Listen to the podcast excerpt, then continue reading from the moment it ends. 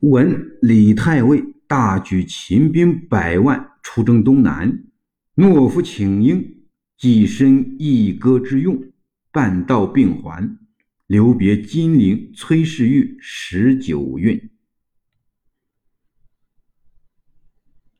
秦出天下兵，就踏燕赵秦。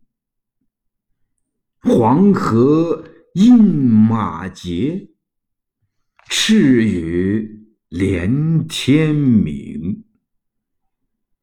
太尉仗京月，云旗绕彭城。三军受号令，千里速雷霆。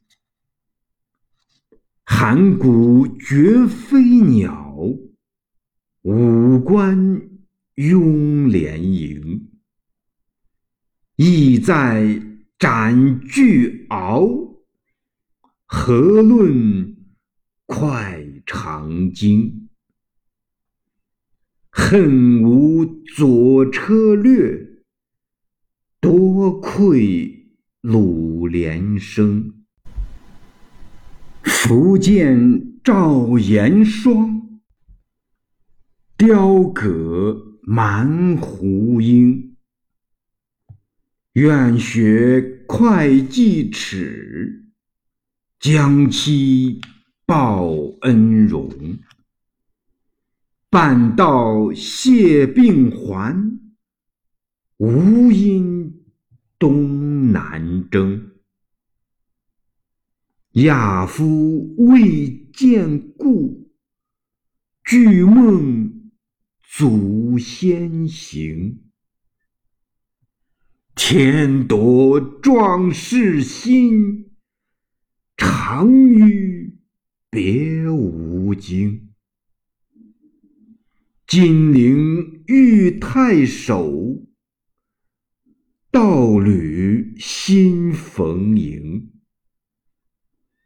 群公衔祖剑，四座罗朝英。出发临沧观，醉期征虏庭。救国见秋月，长江流寒声。地车信回转，河汉复纵横。孤凤向西海，飞鸿辞北冥。因之出辽阔，挥手。谢公卿，李太尉指李光弼。上元二年五月，李光弼为河南副元帅、太尉，兼侍中，都统河南、淮南、荆南、浙东等八道行营节度使。秦兵指长安派出之兵，请缨，自请受命击敌之意。西汉时，中军。被派往南越，行前曾说：“君自请愿受长缨，必击南越王而置之阙下。”长缨即长绳，一戈千刀一戈之省词。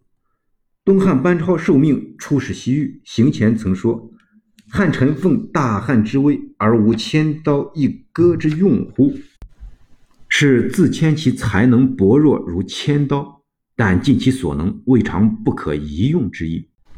崔世玉名字不详，据诗意，崔某实为润州刺史。秦指长安，天下兵有言倾天下之兵力。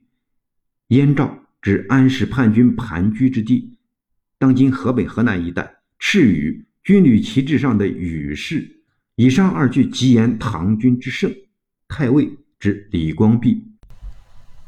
毛月，军中仪仗，毛为是以牦牛尾之旗帜。月为方形大暑。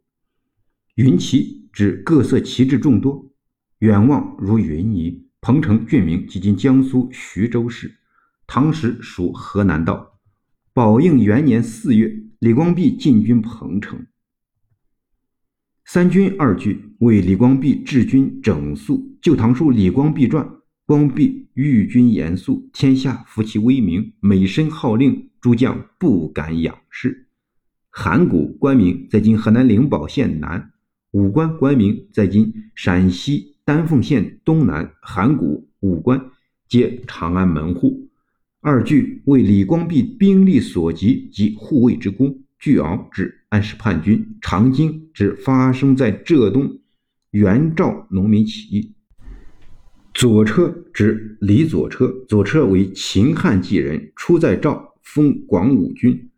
汉使韩信、张耳率兵击赵，左车向赵王献计，断绝汉兵粮道，未被采纳。赵于是为韩信所破。赵破后，左车归附韩信，韩信用其计谋。复取得燕地，事件《史记·淮阴侯列传》。鲁连即鲁仲连，战国奇人，详见前，其有倜傥生，古风其实石柱。雕戈，刻镂之脊。蛮胡，粗而无纹理。鹰，帽带。蛮胡鹰是武士装饰。二句为其手持剑戟，武士装饰，准备。去从军，会稽耻。春秋时吴败越，越王降于会稽，后以会稽耻代国耻。此处指发生于浙东一带之元朝起义。亚夫指汉将周亚夫，此处代指李光弼。巨梦，汉洛阳人，以任侠著名。汉文帝时，吴楚兵反，周亚夫用巨梦之策平定吴楚。事件《史记·游侠列传》，此处与巨梦自比。吴京为金陵，金陵曾为三国孙吴京都，时称建业。太守当指崔世玉。唐时金陵属润州，太守即为润州太守。道侣为主人迎接之盛，古人家居拖鞋席地而坐。闻有嘉宾至门，急于出迎，将鞋倒穿。祖建送行饮酒。临沧观在金陵南牢牢山上。征虏亭在金陵南，为东晋征虏将军谢石所建，故名。救国指金陵。地车星宿名即北斗。河汉银河。二句以天象作比。为四方乱必平，唐政权必获巩固。孤凤飞鸿，李白自喻。此诗宝应元年（七百六十二年秋）作于金陵。此年秋，台州人袁朝率众起义，攻陷浙东诸郡，民疲于复敛，多归附之。李光弼遣兵击元朝于衢东（今浙江衢县一带）。李白当时或在宣州一带，闻李光弼军道出江南，往投因病不果，退还金陵。此诗即作于与金陵群官告别时。此前诸家皆以此诗作于上元二年（七百六十一年秋），李光弼与安史残部作战时。其说不妥，约略有三：李光弼与安史残部作战，战场均在中原。而诗题曰“出征东南，地望不和”。诗云：“天夺壮士心，无因东南征。”说明李白投军路线亦为东南。李光弼军在中原作战，李白投军路线应为正北或东北，方向显然不合。